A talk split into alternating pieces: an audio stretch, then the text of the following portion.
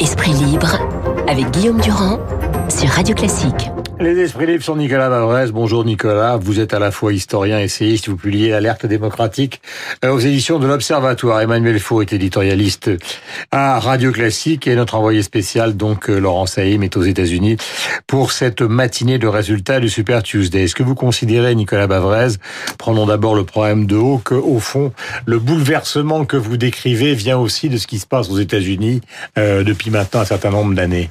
Bien sûr, parce que incontestablement l'élection de Donald Trump en 2016 a été euh, l'un des éléments, la manifestation de l'onde de choc populiste qui frappe euh, les démocraties depuis la moitié de, de cette décennie 2010. C'est-à-dire que le crack de 2008 est devenu le crack de la démocratie. On a sauvé les banques et le système financier, mais on a perdu euh, les citoyens dans les pays développés. Alors ensuite, les formes sont très très différentes, mais il est vrai qu'aux États-Unis, on a un tournant nationaliste, protectionniste euh, et, en partie xénophobe qui est qui a des conséquences pour le monde entier, puisque on voit depuis euh, deux grands éléments très importants. Premièrement, la confrontation entre les États-Unis et la Chine, qui est une confrontation ouverte, commerciale, technologique, euh, politique, stratégique. Et de l'autre côté, on a vu Donald Trump détruire euh, l'ordre de 45, le système multilatéral.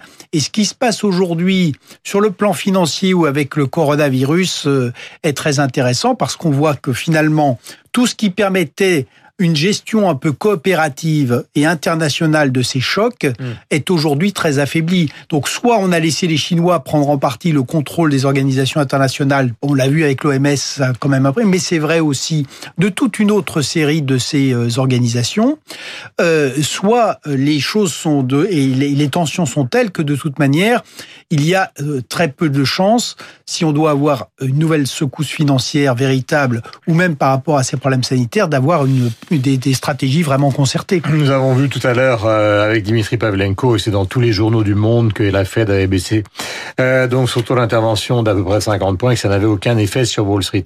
Emmanuel, commençons par les résultats puisque nous sommes ensemble et nous vivons ce Super Tuesday donc avec Bavrez et, et avec vous et avec Laurent Saïm. On en est où? Il y a un décompte du New York Times euh, qui suit évidemment euh, les résultats minute par minute car tout n'est pas terminé. Voilà, alors euh, à l'heure qu'il est, si vous voulez, sur les 14 États qui étaient en course dans ce Super Tuesday, on peut dire que Joe Biden remporte les deux tiers de ces États. Il en aurait neuf dans son escarcelle à l'heure qu'il est, dont euh, l'important Texas, qui euh, rapporte 228 délégués.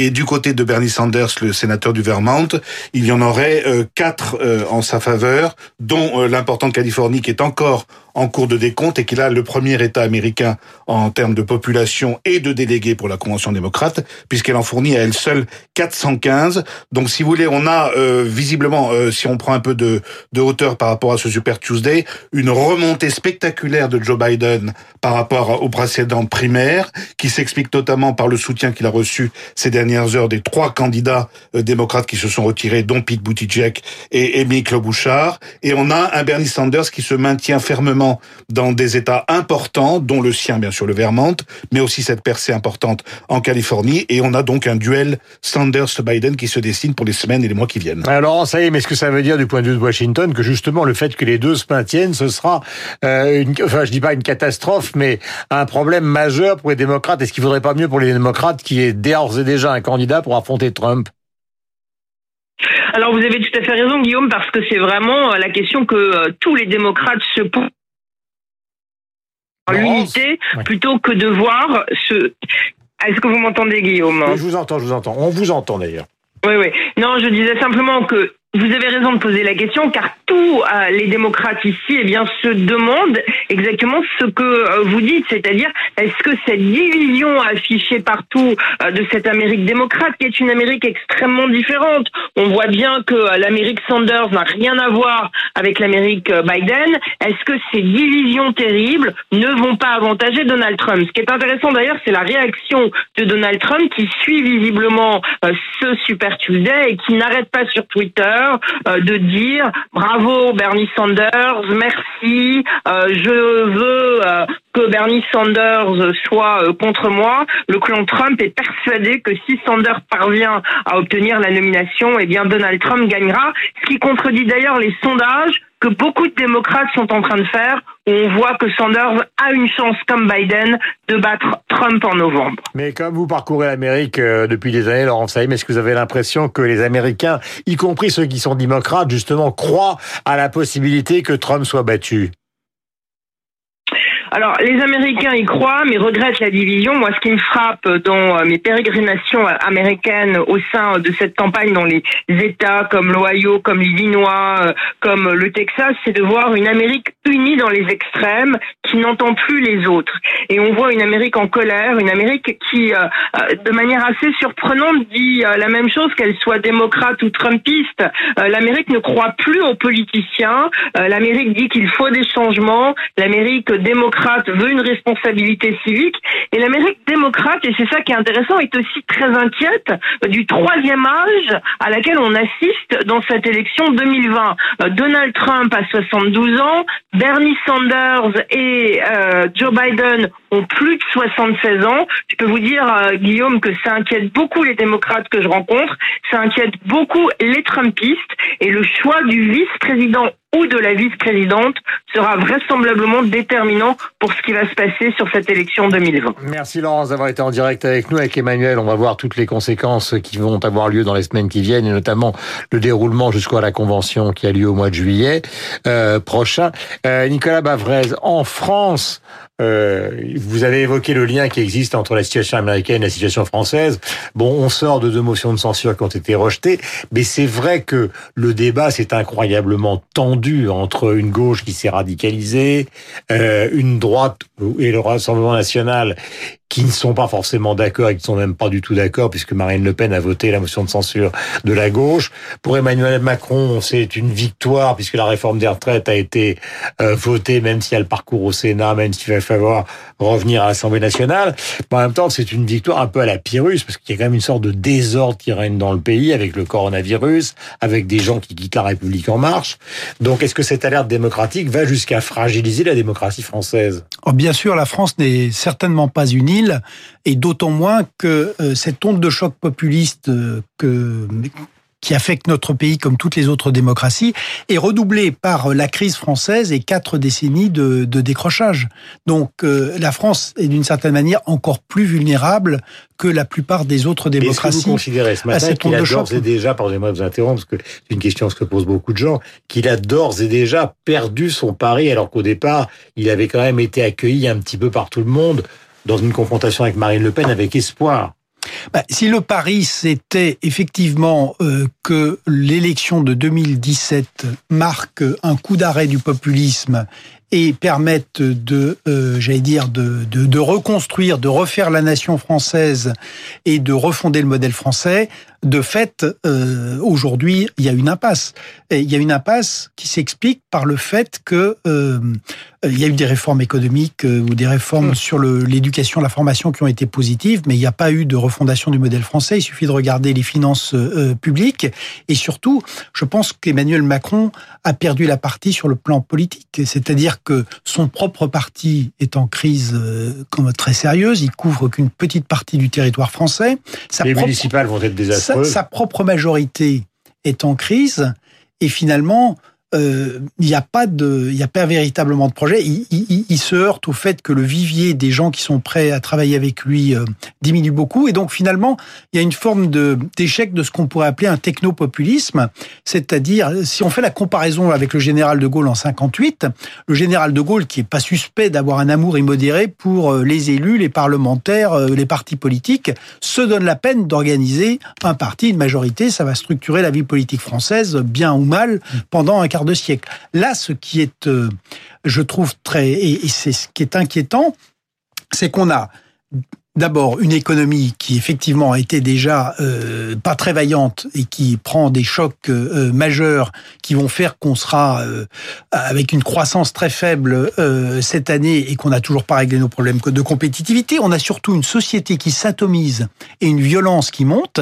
et on a un énorme vide politique. C'est pour ça que même si euh, aujourd'hui on peut pas dire que Marine Le Pen euh, soit très habile euh, ou très à droite ou impressionne beaucoup, mais c'est vrai qu'aujourd'hui, de nouveau, elle a une chance en 2022, alors que théoriquement, 2017 devait interdire euh, ce retour en force du euh, du Front National.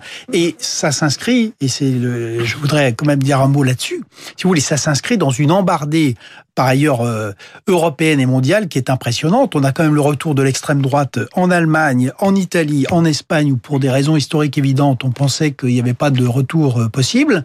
On a des populistes en Inde euh, au Brésil euh, aux Philippines euh, en Turquie, on a un système euh, international qui est en train de se durcir et de se dégrader très vite. Donc il faut absolument maintenant qu'il y ait une prise de conscience démocratique et notamment en Europe.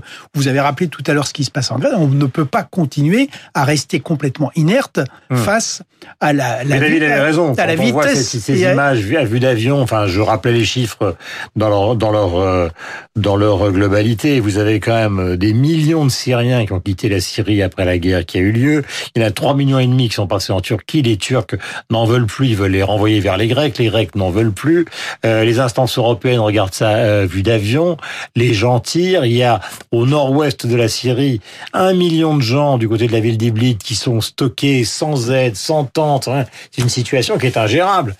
Oui, mais si vous pas voulez, gérée en tout cas. Si vous voulez, c'est ce que disait euh, Churchill sur la politique d'apaisement, c'était que c'était nourrir un crocodile en espérant qu'il vous mange en dernier. Mm. C'est exactement ce qu'on fait avec la Turquie d'Erdogan. Euh, nous sommes avec Emmanuel pour tirer donc la conclusion de ce qui se passe aux États-Unis, car la réflexion de ce matin est une réflexion globalisée.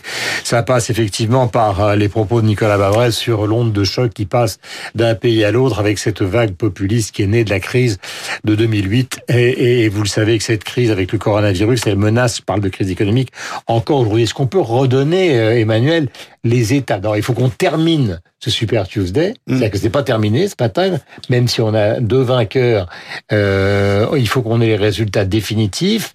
Et puis, qu'est-ce qui se passe après alors? Alors il y a, il y a un marathon qui continue jusqu'au mois de juin. Vous savez que les, les primaires, c'est un très long feuilleton qui va jusqu'à la convention du parti en question. Alors les démocrates, ce sera au mois de juillet. Les républicains, ce sera au, au mois d'août. Bon, pour les républicains, déjà la, la messe est dite, si je puis dire, puisqu'évidemment Donald Trump sera adoubé, célébré et, et, et investi sans problème au mois d'août pour le, le mois de juillet. Et les démocrates, c'est là que ça va se jouer. C'est intéressant, ça prolonge un peu votre conversation avec Nicolas Bavrez, parce qu'en fait, derrière ce duel qui s'annonce entre Joe Biden et, et Bernie Sanders, il y a un vrai dilemme pour l'électorat démocrate et pour le parti démocrate qui est de choisir un candidat, si je puis dire, de l'establishment, comme l'était Hillary Clinton euh, en, en 2016, comme l'était Barack Obama aussi euh, avant, et qui a tou- toujours été d'ailleurs le choix final du parti démocrate depuis euh, les années 60 et, les candidats qui ont affronté Nixon notamment, et un candidat qui sort du lot, qui est un candidat très clairement anti-appareil, anti, euh, anti-compromis et consensus démocrate, qui est incarné par Bernie Sanders. Et on parlait tout à l'heure de Donald Trump qui regarde tout ça en tweetant et qui fait des commentaires euh, au, fil de l'eau sur ces élections. Lui-même, le président américain, vient d'appuyer là où ça fait mal, puisqu'il a dit que euh, les dés sont pipés et qu'il va y avoir un effort massif pour stopper Bernie Sanders. Et si vous voulez, il anticipe sur le double combat que Bernie Sanders va devoir mener dans les mois qui viennent, c'est-à-dire à la fois affronter, euh, affronter euh, Donald Trump en vue de l'élection du mois de novembre, bien sûr, mais aussi affronter l'appareil démocrate qui pourrait lui préférer euh, Joe Biden comme un candidat plus centriste, plus modéré, plus rassembleur. Voilà pour la situation ce matin. Rappelons aussi que Donald Trump a d'une certaine manière, avant de s'imposer, affronté l'establishment républicain, on s'en souvient, euh, lorsqu'il a démarré sa campagne. Et puis peut-être un dernier mot, Guillaume, pour dire que quand même Michael Bloomberg, le milliardaire, Ah, qu'on attendait dans cette course pour éventuellement renverser la table et mettre en danger les favoris, fait une, fait une entrée complètement ratée. La fusée Bloomberg explose à pe- à peine après le décollage. Il a investi 700 millions de dollars dans cette campagne à coup de spots télévisés. Et là, il recueille, il recueille cette nuit une dizaine de délégués sur les 1200 qui étaient, qui étaient en course. Donc on peut dire que sa candidature est déjà mornée, que c'est un échec total de, de, de la candidature par l'argent. L'alerte démocratique, édition de l'Observatoire, c'est le livre donc de Nicolas Bavrez. Nous sommes au terme euh, 7h31 ce matin. Merci Nicolas d'être venu nous voir. Il est 8h58. Nous avons rendez-vous avec le rappel des titres, avec Franck Ferrand et avec évidemment Christian Morin tout à l'heure pour la musique sur l'antenne de Radio Classique, ce qui est quand même notre motivation première. Bonne journée.